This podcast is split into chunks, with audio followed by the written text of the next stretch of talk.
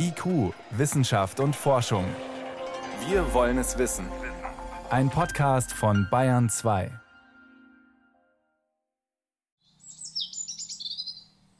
Es gibt sie in ganz Bayern, an 17 Orten von Berchtesgaden bis Bad Brückenau. Die Waldklimastationen. Die meisten liegen etwas versteckt und so entgeht Spaziergängern der Anblick von Bäumen mit spiralförmigen Abflussrinnen oder Maßbändern am Stamm, einer Menge Kabel, Regenaufangbehältern und einer kleinen Wetterstation. An den Waldklimastationen misst die Bayerische Landesanstalt für Wald- und Forstwirtschaft seit 1991 Regen, Schnee, Wind und Temperaturen untersucht den Boden, beobachtet Schädlinge und registriert, wie die Bäume auf all das reagieren. In einigen Jahrzehnten werden all diese Aufzeichnungen die Geschichte des Klimawandels in Bayern erzählen, und die Wälder, in denen die Bäume stehen, werden anders aussehen als heute. Wälder für eine wärmere Zukunft. Bäume im Klimatest. Eine Sendung von Renate L.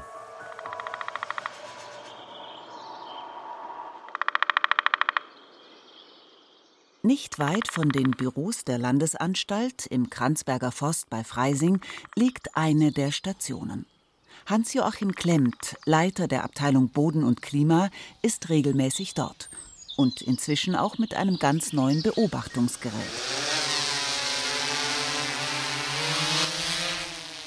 Eine Drohne steigt auf und fliegt über dem Wald hin und her. Sogenannte Multispektralkameras registrieren unter anderem Lichtwellen im Nahinfrarotbereich. Auf den Bildern ist dann zu erkennen, welche Bäume wenig Chlorophyll enthalten. Das klassische Symptom für einen schlechten Gesundheitszustand. Bisher beurteilen bei der jährlichen Waldzustandserhebung Fachleute vom Boden aus den sogenannten Kronenzustand der Bäume, also ob die Bäume ihr volles Blatt bzw. Nadelkleid tragen oder eines mit Löchern und gelben Flecken. Aus dieser Einschätzung soll langfristig eine exakte Messung werden. Das erproben wir und haben die Hoffnung, dass es in überschaubarer Zeit zu einem praxisrelevanten Verfahren wird, das in der Lage ist, die Waldzustandserhebung klassischer Form zu ergänzen oder vielleicht sogar zu ersetzen und den Waldumbau entsprechend zu forcieren. Wir erkennen damit Regionen, Schwerpunktregionen, wo es besonders dringlich ist, wo die Veränderungen besonders rasch stattfinden und das Ganze jetzt auf quantitativer Zahlenbasis, auf Messdaten basierend. Die Waldzustandserhebung gibt es seit 1984, der Hochphase des Waldsterbens durch Luftverschmutzung und sauren Regen. Die Schwefeldioxidemissionen der Kraftwerke sind seit den 80er Jahren um mehr als 90 Prozent gesunken. Bei den Stickoxiden war der Erfolg nicht so groß, denn die stammen zu einem großen Teil aus dem Verkehr. Zwar kommen auch viel weniger Stickoxide aus den Auspuffen, aber dafür stieg seither die Zahl der Fahrzeuge umso mehr. Und das ist Teil der Entwicklung, die den Bäumen heute viel mehr zu schaffen macht als damals die Abgase, der Klimawandel. Nie zuvor seit 1984 wurden so viele Bäume mit schlechtem Kronenzustand gezählt wie 2019.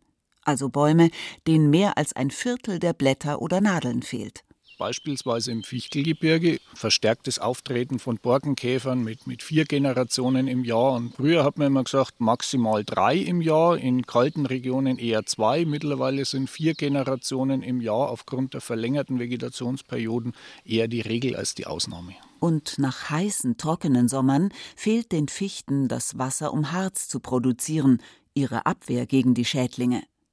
Seit Jahrzehnten wird es immer wärmer. Ein Rekord folgt dem anderen. Und in den letzten Jahren fällt auch vielerorts zu wenig Regen, wie 2018 und 2019. Die Daten der Waldklimastationen helfen der bayerischen Forstwirtschaft bei der Anpassung an diesen Klimawandel. Hier bekommen wir hoch aufgelöste Informationen zu den Triebkräften, welche Temperaturen herrschen, welche Niederschläge herrschen. Und wir sehen auch gleichzeitig hoch aufgelöst die Reaktionen der Bäume. Also jeder Baum hier im Umgriff hat ein Umfangmaßband, das wird wöchentlich abgelesen. Und so können wir Ursache und Wirkungsbeziehungen zusammenführen, das Verständnis um das Ökosystem Wald verbessern unter sich ändernden Umwelt- und Klimabedingungen. Die Jahresdurchschnittstemperatur liegt in Deutschland 1,6 Grad höher als 1881. Damals haben Meteorologen begonnen, Tag für Tag ihre Messungen aufzuschreiben. Seit den 1970er Jahren stieg die Temperatur um fast 0,4 Grad pro Jahrzehnt. Das sind kleine Zahlen. Um zu begreifen, was sie bedeuten, muss man zwei Reisen unternehmen. Eine Zeitreise und eine Reise im heutigen Europa. Die Zeitreise führt in die letzte Eiszeit. Es war im Schnitt fünf Grad kälter als heute. Durch eine Veränderung der Erdumlaufbahn kam weniger Sonnenwärme auf die Erde. Außerhalb der Gletschergebiete erstreckte sich eine eisige, baumlose Tundra. Als die Eiszeit vor 10.000 Jahren zu Ende ging, stieg die Temperatur um ein halbes Grad pro Jahrhundert. Zur Erinnerung, heute um fast 0,4 Grad pro Jahrzehnt. Neue Wälder entstanden aus Arten, die vor dem Eis in den Süden geflohen und wieder zurückgekehrt waren, zweimal an den Alpen vorbei. Nicht alle haben das geschafft. Zum Beispiel sind etliche Ahornarten ausgestorben, auch einige Ulmen und Eichen. Bäume können ihr Verbreitungsgebiet nur sehr langsam verlagern, erklärt Manfred Schölch, Professor für Waldbau an der Hochschule Weinstefan Triesdorf auch Arten mit sehr leichten Samen, die der Wind verbreitet. In extremen Fällen mehrere zig Kilometer weit, wenn beispielsweise starke Gewitterstürme im Spiel sind. Ansonsten sind es Bereiche von mehreren hundert Metern, wo die meisten Samen deponiert werden. Weiden und Birken etwa erobern auf diese Weise neue Gebiete und brauchen dafür offenen Boden. Ihnen macht auch die brennende Sonne nichts aus. In ihrem Schutz oder im Gras können dann die Nachzügler keimen, die Arten mit schweren Früchten. Denn sie bringen ihren eigenen Nährstoffvorrat mit, der auch ihre Verbreitung garantiert. Durch Vögel oder Eichhörnchen, die im Boden ihren Wintervorrat anlegen. Wir rechnen zum Beispiel bei der Buche, die relativ schwer früchtig ist, mit einer jährlichen Ausbreitungsstrecke von etwa 300 Metern. Wenn die Tiere Bucheckern oder Eicheln nicht mehr finden, wächst dort ein Baum. Und außerhalb der Bergregionen sind heimische Buchen und Eichen einem wärmeren Klima auch besser gewachsen als die Nadelbäume, die bei uns dominieren. Aber in den meisten Gegenden klappt es trotzdem nicht mit der Ausbreitung durch Vögel. Man braucht sozusagen Spenderflächen, aus denen heraus die Ausbreitung schnell erfolgen könnte. In Brandenburg gibt es ein Beispiel von einem Waldumbauer größerer Kiefernbestände. Dort hat man 175 Hektar Waldfläche, 200 Fußballplätze ungefähr aus der Planung nehmen können, die nicht mehr umbaunotwendig sind, weil der Eichelherr so viele Eicheln dort deponiert hat, dass man mit diesen einfach den Umbau schaffen kann. Bis zu 5000 Eicheln oder Bucheckern versteckt ein Vogel pro Jahr. So wird der Vogel unfreiwillig zum Forstwirt. Aber der Eichelheer-Waldumbau in Brandenburg ist eine Ausnahme. Normalerweise braucht es menschliche Forstleute. Weil sich das Klima zu schnell ändert und mitunter auch Bäume gebraucht werden, die nicht in Reichweite von Wind und Vögeln sind. Welche Bäume, das zeigt die zweite Reise. Diesmal nicht in der Zeit, sondern im Raum. Christian Kölling ist der Bereichsleiter Forsten im Amt für Ernährung, Landwirtschaft und Forsten in Roth bei Nürnberg. Er betreut die staatlichen Wälder und berät die Waldbesitzer. Früher hätte man wohl gesagt, der Oberförster. Er steht in einem Wald etwa zehn Kilometer südwestlich von Roth. Aber wenn man sich die Bäume anschaut, die dort wachsen, könnte er auch 200 bis 250 Kilometer nach Westen oder Südwesten gefahren sein. Jetzt im Moment werden wir so etwa in der Pfalz sein. In der Pfalz gibt es sehr viele Edelkastanien oder in Baden-Württemberg im Rheintal, im Abhang vom Schwarzwald, im Ortenaukreis zum Beispiel. Das heißt, die Zeit ist schon reif für die Edelkastanie, aber richtig entfalten wird sie sich erst können, wenn es noch wärmer wird. Wir müssen immer etwas der Zeit voraus sein und für das frostige Klima der nahen Zukunft, da haben wir ja noch unsere alten Baumarten. In der Gegend um Nürnberg sind das vor allem Kiefern, eine Baumart, die mit Trockenheit gut zurechtkommt. Aber die letzten Jahre waren selbst für sie zu trocken und vor allem zu heiß. Viele Baumkronen werden schütter und verfärben sich rot. Da kann auch eine Pilzerkrankung dazukommen, wenn Bäume geschwächt sind. Es gibt auch Käfer an der Kiefer. Es gibt die Mistel, das ist ein Parasit, eine Blütenpflanze, die oben in der Kiefer parasitiert und die hat einen unheimlich hohen Wasserverbrauch. Die letzten Hitzejahre, diese Jahre haben der Kiefer ganz, ganz stark zugesetzt. Man sieht überall hier im Amtsbereich die roten Bäume. Aber warum ausgerechnet Edelkastanien statt Kiefern? Dahinter steckt eine alte Idee, ursprünglich aus der Landwirtschaft, für den erfolgreichen Anbau fremdländischer Pflanzen, die auch Förster aufgegriffen haben. 1906 gibt es ein Buch über fremdländische Baumarten und da steht drin, man soll die Bäume so anbauen, dass das Klima so ähnlich ist wie in der Gegend, wo die Baumarten herkommen. Das heißt, man hat es eigentlich früher schon gewusst.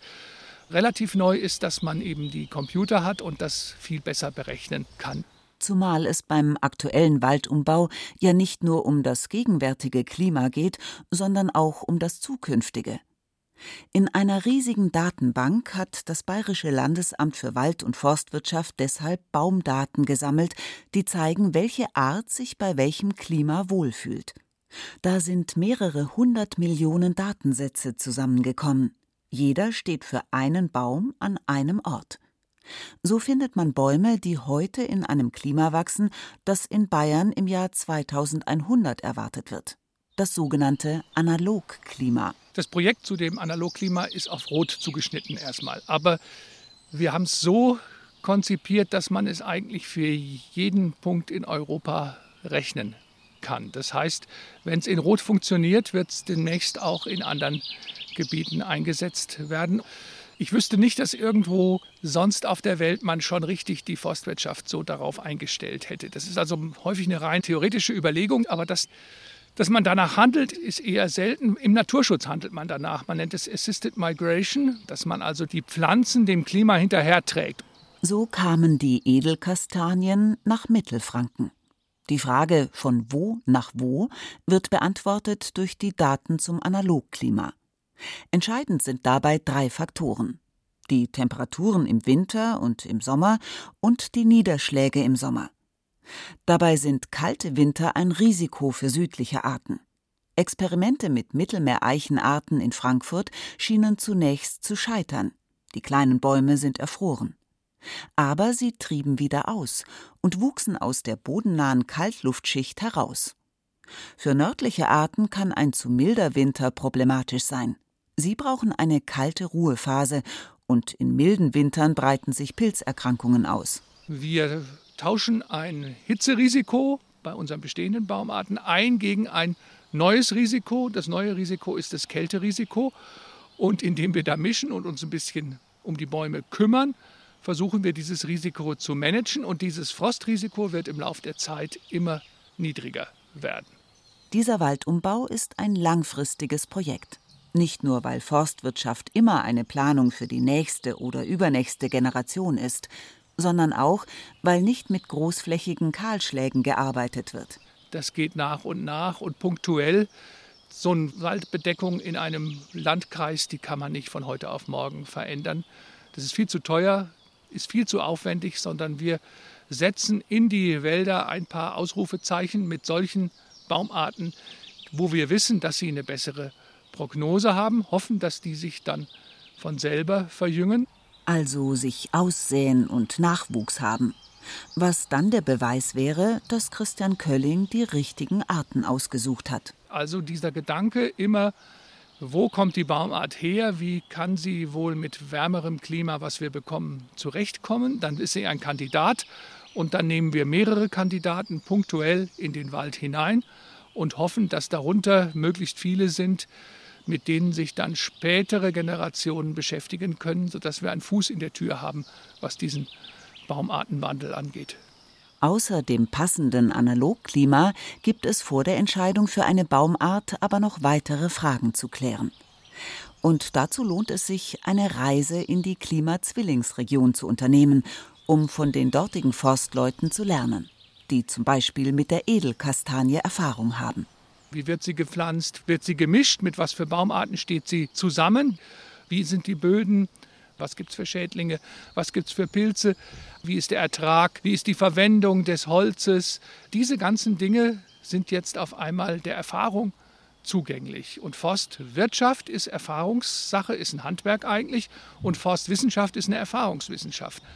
Das heißt, es wird die Tür aufgestoßen zu einer neuen Erfahrungswissenschaft. Denn diese ganze Erfahrung, die wir in der Forstwissenschaft und Forstwirtschaft der letzten 200, 300, 400 Jahre angehäuft haben, die müssen wir jetzt ersetzen durch die Erfahrungen aus den Gebieten, wo es schon wärmer ist.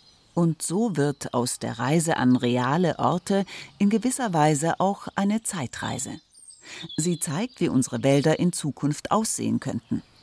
Für Forstleute sind solche Raum- und Zeitreisen besonders wertvoll, weil sie, wenn sie Wälder planen, weit in die Zukunft denken müssen. Wir müssen ja mindestens 60, 70, 80 Jahre vorausplanen beim Wald. Bei manchen Bäumen muss man 100 Jahre veranschlagen. Und man sieht ja auch an den Erfahrungen der letzten Jahre, dass da sich wirklich viel schon geändert hat. Also wenn wir den Klimawandel nicht irgendwie bändigen, haben wir nicht unendlich viel Anpassungspotenzial. Das sieht man schon daran, dass wenn wir diese Klimarouten endlos nach Süden verlängern, also die Zeithorizont immer weiter spannen oder den Klimawandel immer stärker machen, kommen wir zum Schluss in Gebieten raus, wo fast kein Wald mehr wächst. Oder aber, was noch schlimmer ist, wir kommen gar nicht mehr in Gebieten raus, sondern wir kriegen ein Klima, was ganz neuartig ist. Eine Strategie, um trotz der Herausforderungen des Klimawandels stabile Wälder aufzubauen, ist mehr Vielfalt, sagt Hans-Joachim Klemmt von der Bayerischen Landesanstalt für Wald- und Forstwirtschaft. Mischung ist ein Aspekt der Risikostreuung. Also wir wissen alle nicht, was auf unsere Bäume zukommt. Wir müssen auch damit rechnen, dass bestimmte Baumarten, die wir jetzt noch als positiv ansehen, Probleme bekommen werden. Wir leben in einer globalisierten Welt, wo bestimmte Schadfaktoren auch transportiert werden. Das muss man auch schon in der Vergangenheit beobachten. Wir müssen auch in Zukunft damit rechnen. Dass etwa neue Schädlinge eingeschleppt werden. Bislang wachsen auf zwei Drittel der Waldfläche Nadelbäume. Allein Fichten dominieren mit mehr als 40 Prozent. Nur in den Bergregionen ihrer eigentlichen Heimat werden sie weiterhin eine wichtige Rolle spielen. Aber die Waldgrenze wird in den Alpen und in den Mittelgebirgen nach oben wandern, und man wird dort in 100 Jahren eine größere Vielfalt von Nadelbäumen finden. Zum Beispiel Küstentanne und Douglasie aus Nordamerika, Sie wurden schon im 19. Jahrhundert in Europa versuchsweise angebaut. Im Flachland werden Nadelbäume in 100 Jahren wohl kaum noch eine Rolle spielen. Und in Unterfranken, wo es mit dem Klimawandel noch trockener wird als bisher schon, müssen auch vertraute Laubbäume Platz machen für Mittelmeerarten. Sie werden gerade in Unterfranken vermehrt eine Verschiebung von der Buche auch die gerade in den letzten Jahren dort erhebliche Ausfälle gezeigt hat, hin zu Eichen finden. Der Waldaufbau wird sich massiv unterscheiden von dem, was wir aktuell kennen. Auf Extremstandorten wird es eine Ähnlichkeit zu Wäldern aus dem mediterranen Raum geben. Pflaumeichen, Zerreichen, also Eichenarten, die noch besser wie unsere heimischen Arten mit Trockenheit umgehen können. Heimische Arten wie Vogelkirsche und Elsbeere können das zwar auch, nur gibt es die bisher nicht in größeren Mengen von Baumschulen zu kaufen. Welche Art wo die besten Chancen hat, das ermittelt die Landesanstalt für Forst und Wald in mehreren Schritten, ausgehend von der Datenbank. Das ist ein einzigartiger Datensatz in Europa mehrere hundert Millionen Baumdatensätze. Und auf diesen Daten setzen wir jetzt auf. Also der erste Schritt, wie wir die Baumarteneignung der Zukunft angehen, ist eine Art Verbreitungsmodellierung. Das heißt, wir versuchen rechnerisch schon mal zu sagen, bei einem erwarteten Klima der Zukunft haben wahrscheinlich die Baumarten eine höhere Erfolgsaussicht. Das ist der erste Schritt. Das nächste sind die, die Analyse von Analoggebieten. Und dann, wenn diese beiden Vorfilter zeigen, dass bestimmte Baumarten aussichtsreich sind oder weniger aussichtsreich sind, dann gehen wir in Anbauversuche rein. So zeigt sich, aus welchen Bäumen ein zukünftiger Wald entstehen kann um die Artenvielfalt zu erhalten, Hänge zu stabilisieren, das Grundwasser zu schützen, Erholungsorte zu bieten und nicht zuletzt Bauholz zu liefern, einen nachwachsenden Rohstoff. Bisher ist das vor allem Nadelholz. In Zukunft wird immer mehr Laubholz auf den Markt kommen. Weniger gerade, lange Stämme, mehr Äste, denn Laubbäume haben eine größere Krone. Andererseits ist Laubholz stabiler, sagt Stefan Torno. Er leitet die Geschäftsfelder Laubholz und Bioökonomie bei der Clusterinitiative Forst und Holz in Bayern. Mit den Laubholzprodukten könnten wir natürlich auch die Holzbauquote allgemein noch steigern, weil wir da natürlich auch in Bereichen vordringen könnten, die wir mit Nadelholzprodukten gar nicht ermöglichen durch die höhere Leistungsfähigkeit. Auf der anderen Seite können wir natürlich auch Material einsparen. Wenn wir jetzt an die gleiche Tragfähigkeit zum Beispiel denken, könnten wir da Querschnitte von Bauteilen viel schlanker ausführen, könnten damit zum Beispiel ein Geschoss mehr bei gleichbleibender Gebäudehöhe realisieren, was ja bei dem Mangel an Baugrundstücken ja ein wesentlicher Faktor sein könnte. Bei Bauherren und Architekten sind diese Vorteile bisher noch gar nicht so bekannt, was auch daran liegt, dass erst wenige Laubholzbauprodukte zugelassen wurden und dass sie zurzeit meist noch teurer sind als die üblichen aus Nadelholz. Preiswerter, aber genauso stabil sind Brettschichtholzträger, bei denen der Kern aus Nadelholz besteht, aber die stärker belasteten Außenseiten aus Laubholz. Bisher ist das vor allem Buche. Aber wie im Wald wird die Vielfalt größer. Was bei der Bauholzherstellung übrig bleibt, und das ist beim Laubholz wegen der größeren Krone mehr als beim Nadelholz, wird bisher vor allem verbrannt. Dabei sind auch die Reste ein wertvoller Rohstoff, zum Beispiel für die Herstellung von Viskose, eine ebenso angenehme Faser wie Baumwolle. Also Wald statt Intensivlandwirtschaft weil die Wälder müssen nicht gedüngt werden, die müssen nicht gegossen werden. Auch bei der Produktion braucht man wesentlich weniger Wasser, also es ist ein sehr umweltschonendes Verfahren und man kann ja ganz tolle Textilien herstellen. Holzreste können aber auch Erdöl als Lieferant für chemische Grundstoffe oder Kraftstoffe ersetzen. So lassen sie sich bis zum letzten Staubkorn verwerten. Man kann das tatsächlich bis auf Molekülebene auflösen, einzelnen Zucker, die letztendlich in der Zellulose dann enthalten sind. Und aus denen kann man zum Beispiel Ethanol für Biokraftstoffe herstellen, kann das aber ganz auch weiterverarbeiten, um daraus Stoff für Kunststoffherstellung zu gewinnen.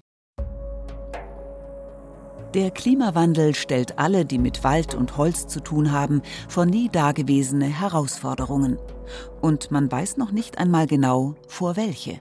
Hans-Joachim Klemmt.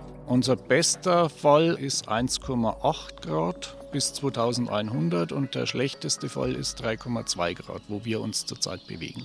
Abhängig von den Erfolgen der internationalen Klimapolitik. Aber Förster müssen jetzt entscheiden, welche Bäume sie pflanzen, um der nächsten Generation stabile, gesunde Wälder zu hinterlassen. Da glauben wir, dass die Mischung ein ganz wichtiges Element ist. Wir wollen weg von Reinbeständen hin zu gemischten Beständen, mit verschiedenen Baumarten, möglichst in Beständen drei, vier Baumarten und dann mit einer Beteiligung von Baumarten, die mit insbesondere der Trockenheit, weil davon gehen wir aus, dass das das größte Problem auch in Zukunft sein wird unter sich erwärmenden Klimabedingungen, die da besonders gut umgehen können damit.